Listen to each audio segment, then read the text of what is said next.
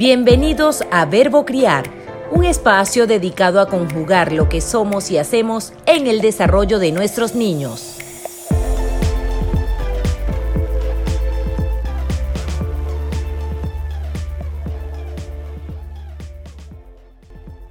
Bienvenidos al primer episodio de Verbo Criar. Mi nombre es Joel David Bolívar Corazpe y no puedo dejar de compartir contigo mi felicidad al iniciar este podcast, este primer episodio y que ya hoy es una realidad. Quiero contarte brevemente de qué se trata Verbo Criar, cuál es su propósito y por supuesto vamos a entrar en materia de una vez. Los temas que vamos a tratar en Verbo Criar son con el propósito de buscar respuestas a esas situaciones que no puedo o que me gustaría manejar de forma diferente. Porque nosotros estamos criando en una época distinta, a una nueva generación. Verbo criar viene con el propósito de conjugar todas esas acciones que nosotros podemos llevar a cabo y sobre todo todas esas decisiones y todas las elecciones que tomo para mí como adulto y en consecuencia repercutir de manera trascendental en la crianza de nuestros pequeños. Y así iniciamos con el tema de este episodio. ¿Es posible educar sin maltratos?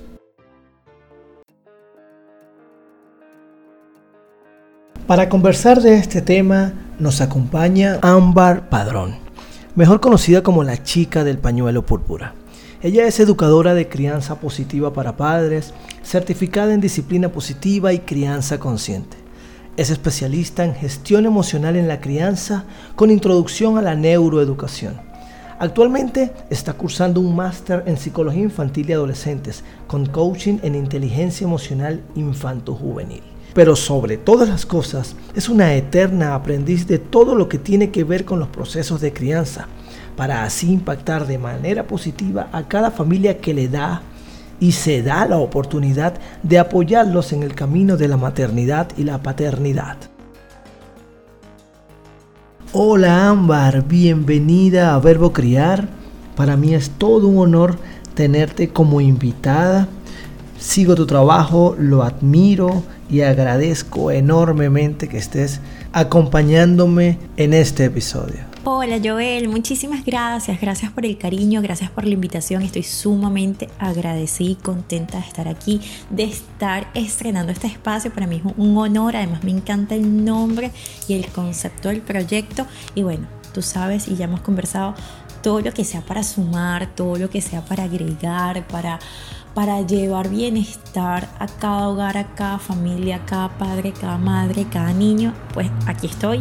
Entonces, más bien yo agradecida por esta oportunidad y por querer hacer una fuente más que lleve este mensaje a, todas las familias, que es lo que más queremos, que más se sumen a, a todo este bienestar en cuanto a la crianza se refiere. Así que nuevamente, gracias.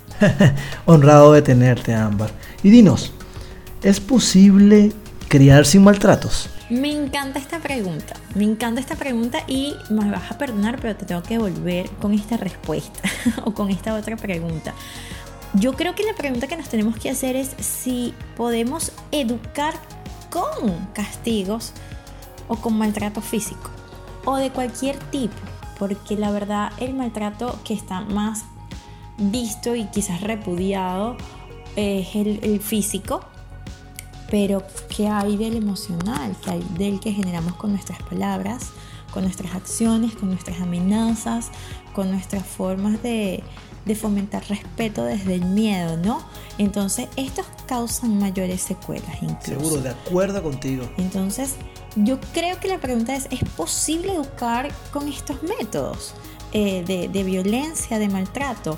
Y la respuesta para mí es contundente, tajante, y es no, y sin irnos o sin ánimos, mejor dicho, de querer ser eh, teórica o algo, yo invito a que cualquiera pudiera ir a un diccionario y verificar qué significa educar, cuál es el concepto real de esto y se puedan dar cuenta que en ningún lado van a conseguir que es con cocodorrea, que es con eh, maltrato de ningún tipo y se van a dar cuenta que desde la palabra etimológica, o sea, desde su origen en latín, eh, no conlleva nada de esto y significa todo lo contrario.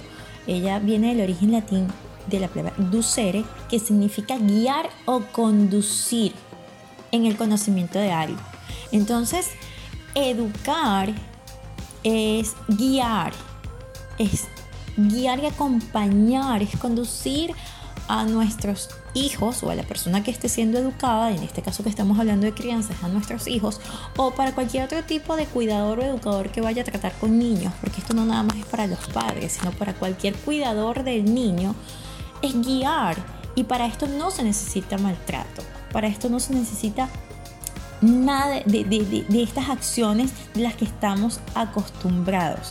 Entonces yo creo que, que, es verlo desde otra perspectiva porque la verdad es que eh, lo que se hace con el maltrato o la violencia ya no es un proceso de educación, ya es un proceso de adiestramiento, de sumisión, de normalización del abuso, normalización de la violencia, de buscar ese respeto, como te decía anteriormente, desde el miedo y miedos que se van generando a lo largo de nuestras vidas porque nos generaron la sobreprotección de nuestros padres o los miedos de nuestros padres o la severidad de nuestros padres que llegan a maltratarnos para conseguir o para que nosotros podamos hacer lo que ellos quieren.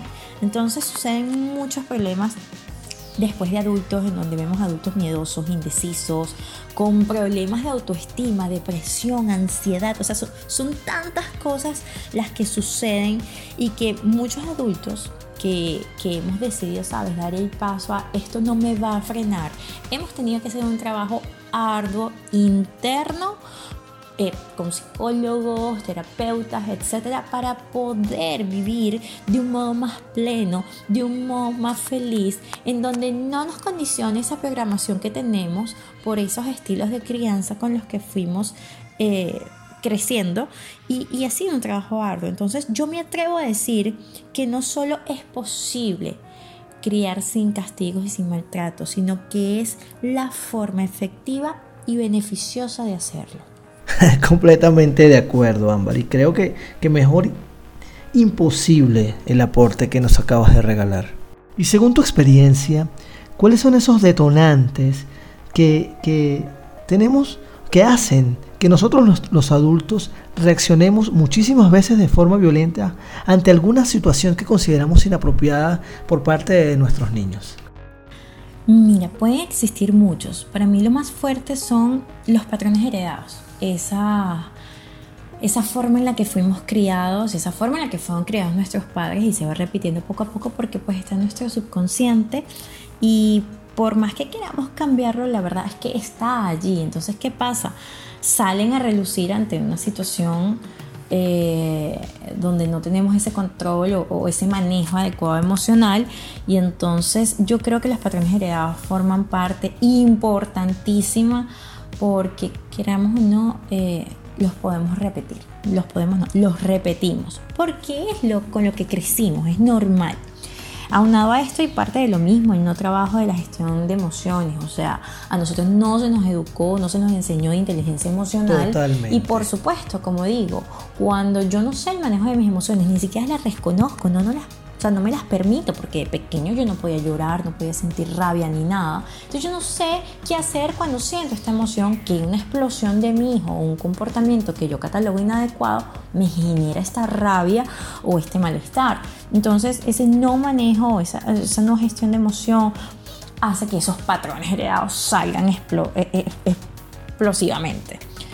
La desinformación o la decisión de no tomar la información la desinformación para la época de nuestros papás, de nuestros abuelos, que pues no tenían mayores herramientas, pero hoy en día yo creo que el que no está informado es una decisión que ha tomado esa persona. Hay muchísima información gratuita, paga, talleres, asesorías, una cantidad de cosas que hoy en día están. Entonces, ¿qué pasa? Cuando yo no me informo, yo me pierdo el entender cosas de niño que me van a hacer a mí tener unas expectativas mucho más reales al momento en el que suceda algo. Entonces cuando suceda algo de mi hijo, en vez de yo decir, pero tú cómo haces esto, cómo va a pasar esto, es, ah, es normal porque a esa edad es normal que pase. Entonces eso hace que sea mucho más llevadero y que yo explote muchísimo menos. Para ello va una otra de las razones que te quería comentar, que es la falta de trabajo interno y de situaciones no sanadas. Como te das cuenta, más o menos todo va como con lo mismo. Pero esa decisión ahora está bien. No me enseñaron de gestión emocional, de inteligencia emocional, pero yo que soy adulto, sigo tomando yo la decisión de no hacer nada por ello o ahora yo tomo las riendas de mi vida para ya no decir no me enseñaron, sino ya yo soy adulto, ya yo soy responsable de aquí para adelante de lo que me pasa. Tengo que yo tener en cuenta que tengo que hacer un trabajo interno para poder mejorar cualquier situación que me pueda generar baja tolerancia a la frustración, impaciencia y otras cosas que son detonantes para que esto suceda, para que la vía de la violencia y el maltrato sea la vía que yo encuentre disponible entre mis herramientas, porque no tengo más. Entonces esa falta de herramientas, por todo lo que acabo de decir, es lo que hace que, bueno, estas sean mis únicas opciones, vamos a tirar el correazo, vamos a tirar la chola, vamos a hacer lo que sea, porque así es como entendí o creí que se educaba. Sí, Ámbar, definitivamente cuando normalizamos la forma en la que resuelvo las cosas, pues es la que tengo, es la que sé hacer. Y si yo quiero que algo cambie, el cambio comienza por mí. Ámbar, y para que sigas regalándonos estos grandiosos aportes, te pregunto, ¿existe alguna lista, eh, eh, tips, pues para minimizar o más bien erradicar eh, estas reacciones que llevan, que nos llevan a los adultos eh, eh, a maltratar en el momento de educar? Wow, Joel, tips hay muchísimos. A ver, ¿cuáles les puedo dar? En mi cuenta, en mis talleres, asesorías van a haber muchísimos. El primero yo creo que es informarte. Tenemos que estar informados porque la información para mí, Joel, es poder. Te permite entender muchas cosas y poder entonces tener las expectativas claras de situaciones que se dan con nuestros hijos y no estar, ¿por qué hizo esto? ¿Pero por qué pasó esto? No, cuando tú ya sabes que esto podía pasar porque está en la edad de los berrinches, por ejemplo, ya tú sabes a qué atenerte y eso te da muchísimas más herramientas además para poder manejar esa situación. Lo otro es repasar, repasar esa información. Esto a mí me gusta muchísimo porque entonces vamos atorados en el día a día, acelerados en mil actividades, mil cosas, conectados además con muchas cosas negativas y se nos olvida. Se nos olvida el video que vimos, se nos olvida el post que vimos y se nos agotan las cosas. Entonces, repasar, mantenernos conectados con aquella información que nos dio que nos hizo clic, me hizo clic un post, un video de Joel, uno de la chica del pañuelo púrpura, pues voy, lo guardo y lo repaso cada vez que yo sienta que, wow, se me olvidó, ya no sé qué hacer, voy, repaso. Otra es el sentido común, que suele ser el menos común de todos los sentidos, siempre te digo. Hay mucha información ahora, no sé cuál escojo. Mira, usa el sentido común. Aparte de ese corazoncito y esa cosa de, del instinto, usa el sentido común. Hay mucha gente que me dice, no, que esto te funciona a ti, pero no a mí. Lo que le funciona a cada familia, cada familia le va a determinar cuando observe los intereses por los que se mueve su hijo y su adolescente para tener la cooperación por parte de ellos. Pero si hay algo general que son los principios, el principio de hacerlo con amor, con respeto y con empatía. Y esto aplica absolutamente para todos y da muy buenos resultados. Otra es nutrir tu ser. Y nutrir tu ser va desde cultivar eh, las relaciones con amistades, tu relación de pareja, tu trabajo interno, eh, todo lo que tengas por sanar. hacer tomarte una botella de vino, una botella, mira mi vino. una botella de vino. Una botella no, por favor. una copa de vino, algo que te haga sentir bien. Es dedicarte tiempo a ti para que tú estés bien emocionalmente y disponible emocionalmente para cualquier situación que se pueda dar eso te va a fomentar o te va a elevar los niveles de paciencia que tanto se necesitan en estos procesos de crianza. Otra que es poco común, sanar, sanar el pasado, sanar cómo nos criaron, sanar ah, cómo nuestros abuelos criaron a nuestros padres. Eh, no tenían información y no juzgarlo, sino decidir hoy con la información que tengo que puedo hacerlo diferente y que hoy yo puedo darle la oportunidad a mi hijo de que sea más feliz o que sea feliz sin hacer todo ese trabajo interno que me tocó a mí, porque bueno, mis padres no tenían herramientas, entonces yo puedo brindarles a mi hijo, bueno, perfecto, sin juzgar mi pasado. Esos son como que no son tan comunes, pero son muy potentes. entrar en el mundo del niño es otro. Eh, y así vas a tener más cooperación porque te vas a mover por sus intereses. No ver tanto lo que hace, sino el por qué lo hizo. Te va a hacer guiarlo muchísimo mejor y empatizar con él, los errores de él y tus errores convertirlos en oportunidades de saber cómo hacer cuando se comete un error, de cómo él vea que papá me pide disculpa, que mamá me pide disculpa, que podemos equivocarnos, qué hacer ante una equivocación, que somos humanos, que no somos perfectos. Eliminar los castigos y utilizar mucho más las consecuencias lógicas y naturales, la búsqueda de solución, poner límites, no creer que es que esto va a ser lo que le dé la gana, no, es poner límites, pero con amor, otra es que el mensaje del amor y el respeto quede claro. Eso es importantísimo, porque si yo lo amo, yo lo respeto, pero mis acciones dicen esto, mis acciones son consonas con esto. Entonces tenemos que ver eso, el mensaje tiene que quedar realmente claro. Y la última que siempre digo es, y esta es mi bandera, seamos firmes con la decisión y suaves con nuestra forma. Seamos firmes con la decisión, consistentes, constantes. Eh, evaluemos antes de decir que no, si de verdad merita un no, para no echarnos después para atrás. Tenemos que ser firmes, pero con amor, no necesidad de ser agresivos para ello. Con amor se puede lograr, con, con mucha suavidad, con mucha amabilidad. Y si está mamá y papá juntos, tienen que trabajar como equipo para lograr esa estructura y ser esa guía realmente equilibrada para, para su hijo. Yo creo que estos son los mejores tips que les puedo dar. Son muchísimos. Oye, esto es una perla. Puro oro nos acabas de regalar. Nos acabas de dar una grandiosa masterclass enfocada en la disciplina positiva. Tal como lo mencionas acerca de la información, eh, Ámbar, definitivamente somos muchas las personas que nos dedicamos a compartir información, a regalar conocimientos, a ofrecer experiencias y sobre todo a apoyarlos. Y quiero aprovechar esto para mencionar, no sé si la conoces, a Mariana Nana Zambrano. Ella es la creadora y conductora del programa Una Nana para Padres. Este programa está dedicado a explorar el mundo de la maternidad y la paternidad de forma jocosa y atractiva para el público, donde especialistas, celebridades y padres de distintos entornos confluyen para debatir diferentes temas. Mientras divierten al público, pues abordan la perspectiva de que ser padre se aprende en el camino, que una sola fórmula no funciona para todo el mundo, que hay tantas personalidades como hay padres y tantos escenarios como hay familias. Así que los invito a seguir a una nana para padres y estar atentos a la nueva temporada del programa que viene pronto. Ámbar, la chica del pañuelo púrpura.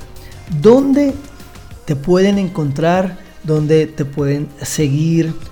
Comunicarse contigo? Déjanos tus coordenadas. Pueden ubicarme mayormente en Instagram. Instagram es mi plataforma de generar contenido y por allí, tanto por DM, hacerme alguna consulta como para pedirme mis asesorías o mis talleres. Allí tengo además en mi biografía el link que los va a llevar.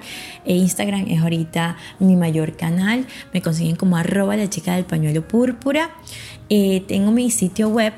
Sin embargo, ahorita está en remodelación porque le estoy haciendo unos cambios porque este año 2020 hemos venido con todo.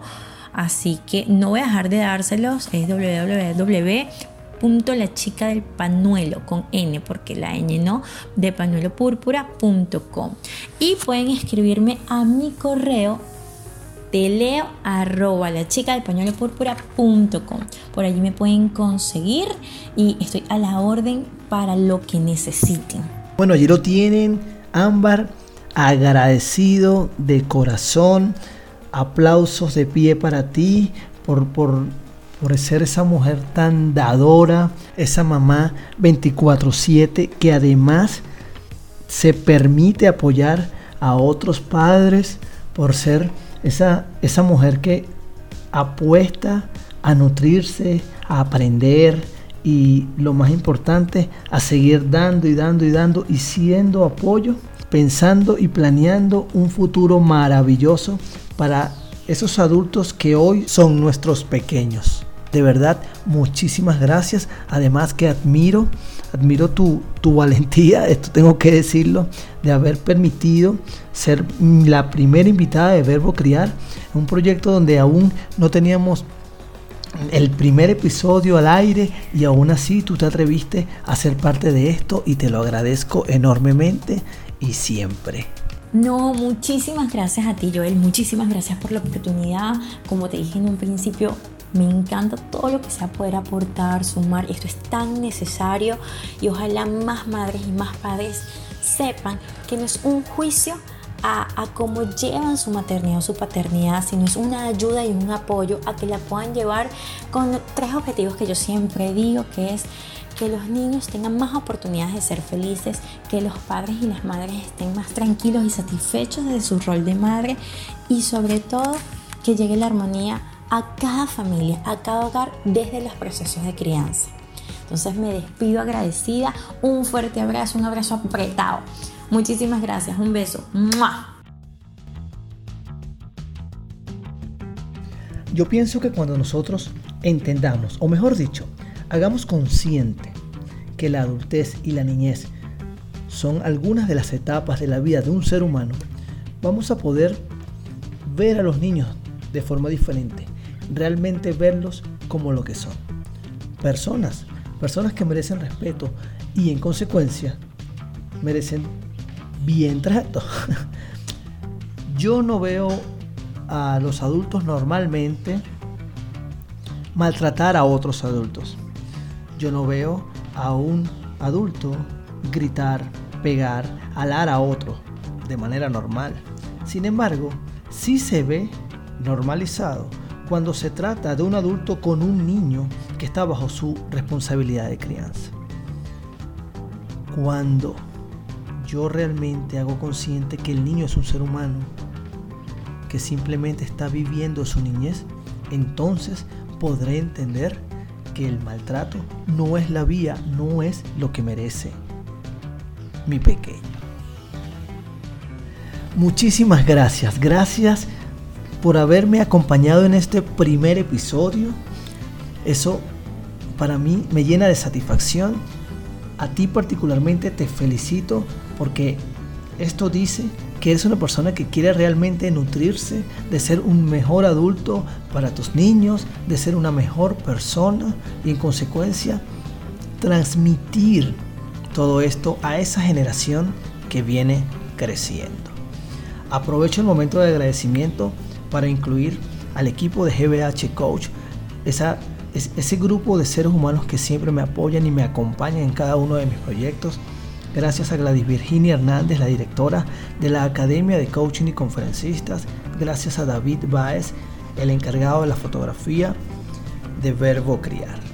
Próximo episodio, próximo jueves, nuevo tema, nuevas respuestas y otro grandioso invitado. Hasta entonces. Esto fue Verbo Criar, el podcast del coach para padres Joel David Bolívar Corazpi.